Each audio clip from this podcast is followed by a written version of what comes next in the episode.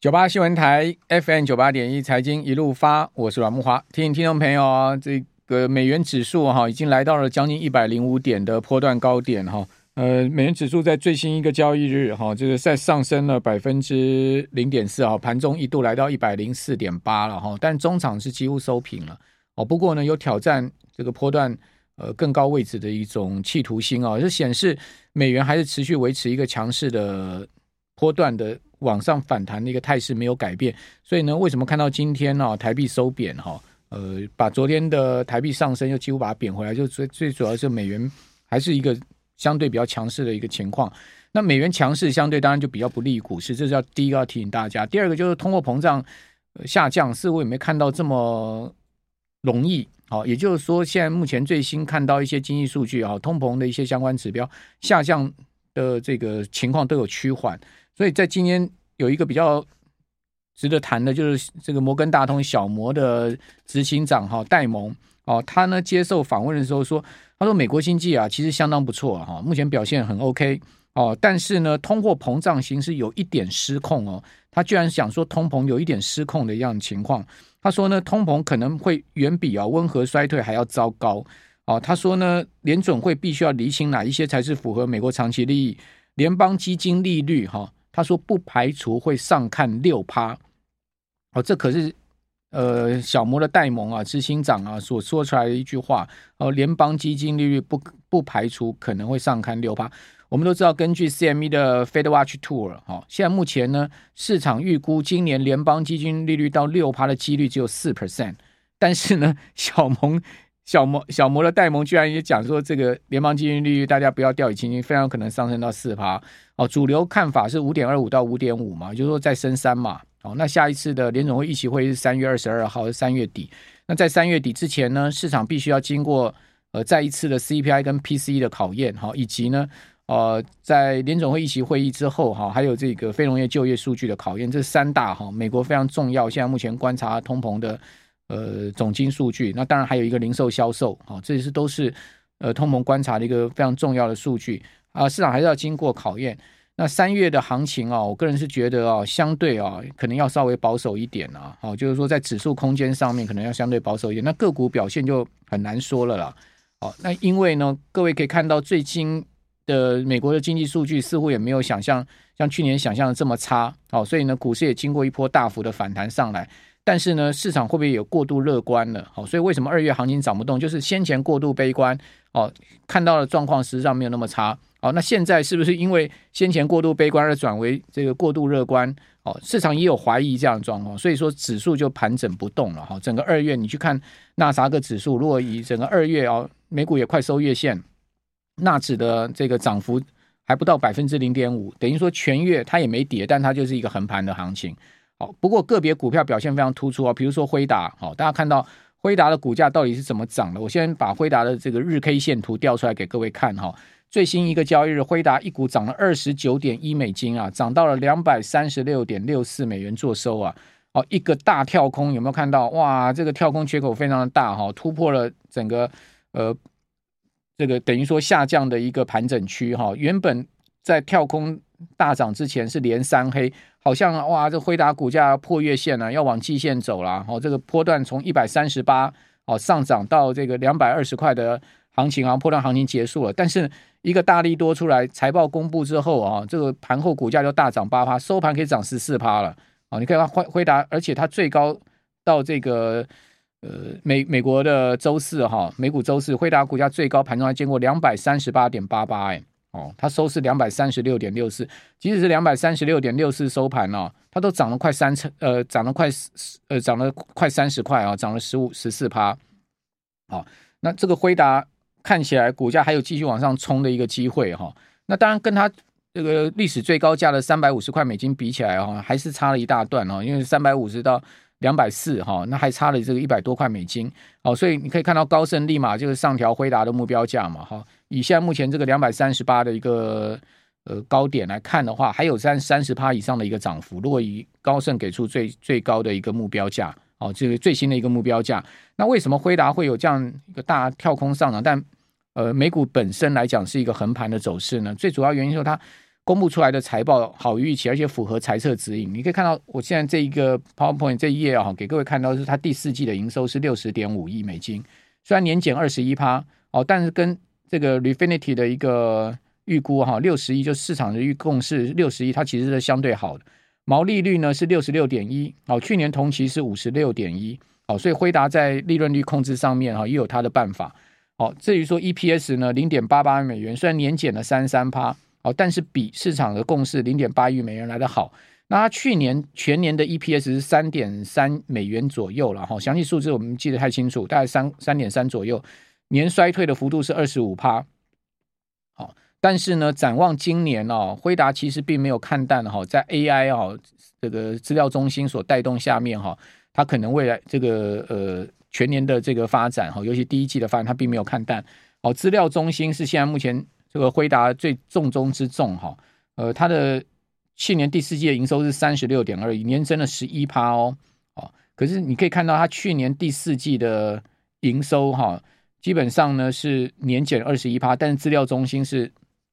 整体是成长十一趴，所以这一来一往差很多哈。那游戏呢就大减四十六趴，好，所以游戏的部分真的是相对拖累了哈。那呃，专业视觉化的年减更严重哈，六十五趴。好，车用跟呃车用跟这个砍入式哦，年增一百三十五趴，所以车用的部分也是未来哦，这个辉达可能会大力发展的哈，因为它的基减低，才不到三亿美金啊。哦，哦车用还是相当好，所以你从辉达财报可以看出几个方向。第一个，车用没问题啊，车车用的部分，哦，应该还是今年哦，你在呃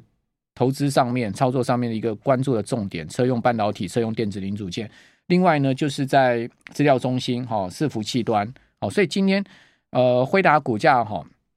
从昨天开始就带动了，像信华，好像是纬颖，呃，纬颖这两档。哦，那大家都知道，去年辉达一路看衰的情况之下，信华跟维影的股价都大跌哈，就因为他们两个就被视为是呃辉达最主要的概念股在伺服器上面哈，一档是做 BMC 的，就是呃这个伺服器远端控制晶片，大概占呃信华的营收大概九十三趴，那被视为是绝对的辉达概念股哈，伺服器端呢，你看看信华的股价今天是再创波段新高，哦，盘中高点曾经见到过涨停板哈。呃，收盘大涨了将近快七趴啊，呃，收在两千七百七十块。好，那今天盘中高点是两千八百五十块，涨停板的价位。哦，它是一个一路往上升，而且是创新高，从一千四百多块涨上来，已经涨一倍了哈。一千四百多块在去年呃，差不多十月十月的时候出现了一个价位哈，所以短短几个月三个月的时间，它股价已经涨一倍。另外，纬颖哈啊，去年十月跟信华同样时间落底哈，你可以看到这两档股票它们的关联性非常的强。那那呃，纬颖它在去年十月落底哈，它的股价是六百一十，现在今天最高盘中到过九百九十八，哦，九百九十八也接近这个千金了哈，那也是最高到过涨停板，那收盘呢是涨五趴多哈，涨四十七块，收在九百五十五，哦，相对它的涨幅啊落后信华蛮多的，哦，不过呢他们在去年落底的价位是一一样的时间点哈，所以我个人就觉得纬颖相对就可以比较。值得更更值得注意了哈啊，因为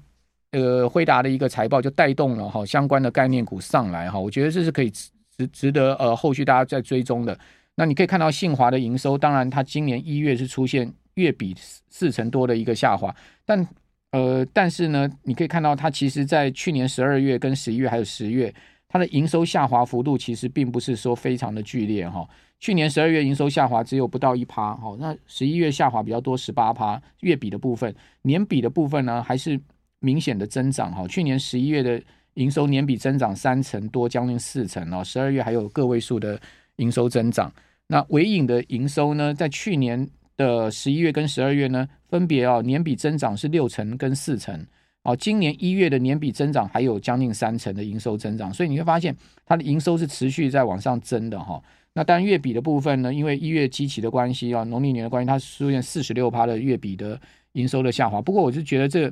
是农历春节的关系，我们要一二月联联动起来看。那 EPS 的部分呢，信华去年前三季的 EPS 四十四点三七，那它前一年二零二一年的 EPS 是三十八点三，二零二零年的 EPS 是二十九点三八，所以它前三季呢的 EPS 就已经。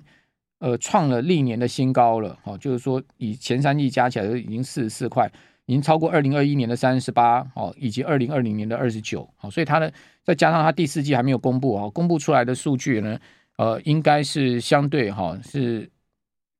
这个呃会超过去年第呃二零二一年第四季的十三点九七元，然后那十四块，如果你就基基本上你用十四块加上去的话，它 EPS 去年应该有在六十块左右。好，那我们这边先休息一下，等一下再讲维影的 EPS，以及呢，呃，这个讲完。辉达的概念族群这两档之后哈，诶，在此强调一下，我没有推荐这两档股票意思啊，这个我个人公开的都是我个人想法的分享哈，呃，提供大家参考。我们这边先休息啊，等一下回到节目现场。九八新闻台 FM 九八点一财经一路发，我是阮木华。好，虽然纬颖今天股价哈冲千元哦，九九九八哈，盘中最高的涨停板价位哈，但是呢，你可以看到它去年全年的 EPS 是高达八十一块哈，它去年第一季赚了十三点四二。第二季赚了二十点三八，第三季赚了二十四点六八，去年第四季哈稍微差一点哈，从第三季掉下来，仍然还有二十二点五九哈，所以可见呢，这家公司的获利基础，尽管在去年下半年啊，整个呃伺服器产业或者是说呢，在整个呃科技产业遇到逆风的情况之下，它能保持一定的获利成长的动能了哈。它二零二一年的获利是四十九点四六哈，二零二零年的获利是四十九点二五。哦，二零一九年是三十六块，哦，所以它从二零一九年的三十六块，哦，到连续两年二零二零跟二零二一维持在五十块左右的获利，到去年有比较大的一个获利的突破，但相对各位可以看到它的股价其实是往下压的，对不对？它的它的股价在二零二一年的第四季的时候，股价是在千元以上，哈，所以获利在创新高，但股价相对往下压，哈，好，那这个是在尾影，好，那讲完了这个辉达，哈。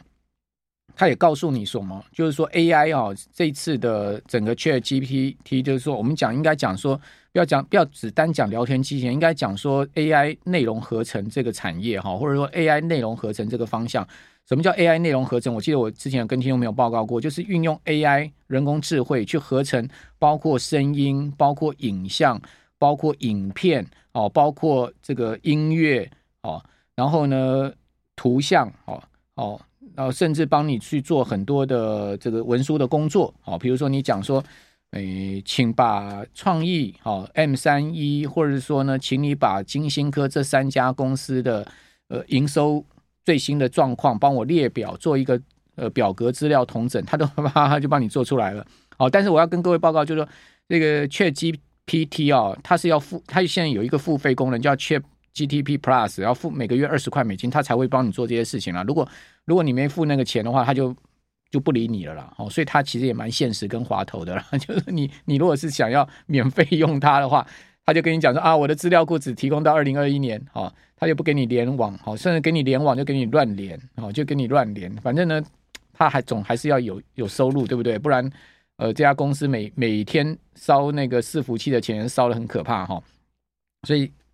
你要如果真的有这个 update 的资讯，或者说呢，真的有当的功能，还是要它有一个付费的功能。好，那我没有要替他做广告哈，大家可能自己可以上网去了解。好，那回到就是说，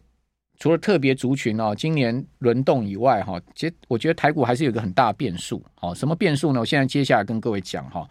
呃，这个现在目前看起来哈，这个二零二二年十月二十五号的低点一二六二九，看似是熊市的低点，也就是说呢，非常有可能一二六二九就是。这一波空头的最低点，好，但是我要跟大家讲哦，空头的最低点哈，不代表说呢多头就会大举的呃上涨创新高，好，就是说哎呀创一八六一九的新高哈，没有那么快了哈，也没有那么好，因为通常这个熊市啊，就算它见低了之后，它会在底部盘整非常长的时间之后，才会出现另外一波的牛市的大涨的一个行情哈，好，所以看似有机会是低点，但是我要跟大家讲说，有可能不是低点。的最大的考验在于，美国经济如果衰退，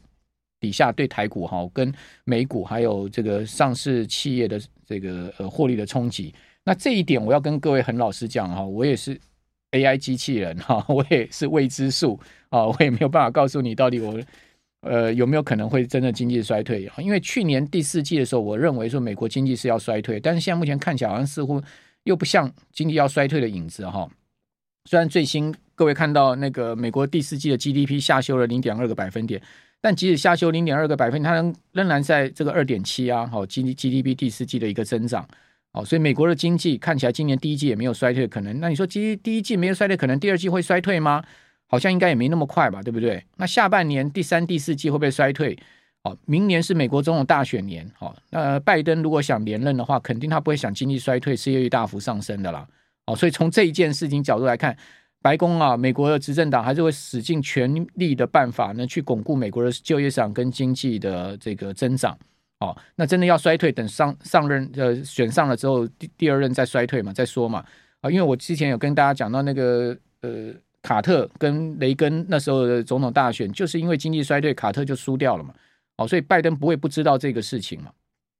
哦，所以呃民主党输给共和党，那卡特是民主党的总统，好，那拜呃雷根是共和党总统，现在是这个民主党当政，他当然不会不知道他的前辈哈卡特总统那时候的。前车之鉴啊，所以我觉得再怎么样，他都会很强力的去维持美国的就业市场跟 GDP 啦，哈。那但经济衰退会不会有可能延后来？这是有可能的哈。呃，通膨数据跟联准会的利率方向还是美国经济最主要的一个观察重点哈。这个部分呢，也是我个人会持续哈，在我们节目里跟听众朋友来报告的重点。那接下来我跟各位讲哈，就是说一旦真正经济衰退哈。你不要觉得股市不会跌啊，因为先前都已经跌过了。我这个图表给各位看一下，是从一九五七年来，美国总共有十次的经济衰退。哦，我觉得这个资料整理的相当不错哈。在这个十次的经济衰退哈，总结有两个比较重要的特征。好，第一个特征呢，就是标准普尔五百指数的低点哈，总是出现在经济衰退之后。也就是说呢，低点股市的低点哈，都是在经济出现衰退之后。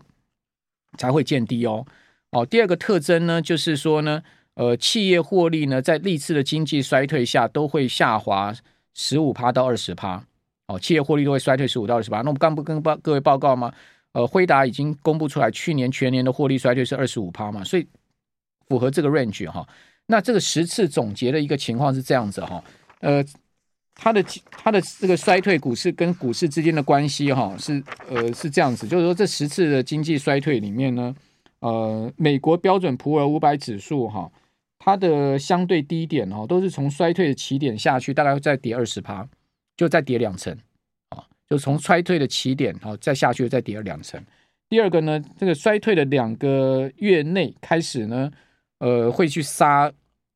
杀这个呃所谓杀获利、杀估值啊。然后呢，都会杀两个季度，好，通常都会杀大概差不多半年的时间。也就是说，通常低点都会出现在经济衰退起点之后的两个季度内，哦，就会见到股市的低点，然后跌幅在它百分之二十左右。这是过去呃十次好美国经济衰退下来的一个经验值的总结了哈。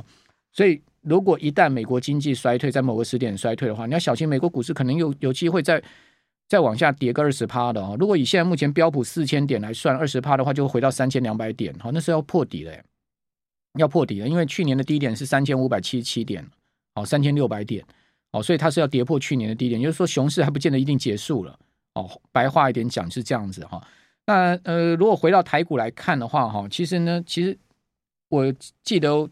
这一阵这一阵子一直在用一个西线无战事跟大家形容台股的大盘，对不对？就是。用那个一战的一九一八年最后一年那时候惨绝人寰的一个战役的情况来形容，但股市就没有那么惨绝人寰了。它其实假呃所谓的一个意向的比拟，就是说它其实是在一个区间里面。各位可以看到这张图的话，它其实在一个狭幅的四百四百点的一个区间。哦，这个跳空缺口会被补是一个关键，就是一月三十号上来那个兔年开红盘跳空三百六十点那个跳空缺口会不会是一个呃这个封闭缺口是一个呃多空。转折点的一个很重要的关键，好，那但我先跟各位报告，台积已经先补了，哈，台积已经大致上已经几乎补掉了。那呃，在在昨天大拉之前呢，台积其实已经几乎把整个跳空缺口都封闭了。那昨天拉上来，今天又下去，哈，所以显见台积也只是一个一天的上涨行情，它并不是一个持续上涨行情了。那贵买就不一样，各位各位看到贵买今天还创了波段新高的两百零八点一八点，哈，但是收盘呢？它是收在这个两百零五点七五点，所以今天高低差也差了不少的一个幅度。好，那另外我们再来看一下市场可能的方向。市场可能方向，我觉得大盘还可能是一个比较区间，除非美股重挫。那美股重挫破底的可能性，目前看起来似乎也没有那么大哦。但三月很难讲哈。那因为利率预期上升，所以股债现在目前都有面临到资金撤出的压力。如果区间的话，一般是个股表现，类股轮动。那我已经帮各位整理出来，就是说在区间里面比较突出的族群，大概有哪些呢？第一个军工，第二个绿能储能，第三个 IP 生技哦，部分生技跟观光餐饮、车电、IC 设计，部分 IC 设计跟低基期最坏情况已经暂时过去，像是散装啦哈，最近的大涨哈，以及呢面板先前的大涨，大概就是这样的一个可能的市场方向哈。那提供给我们所有的观众朋友参考。那至于说类股族群里面的个股的话，你可能就二二八的时候，大家自己再研究研究吧哈。这我所所讲的都是仅供参考。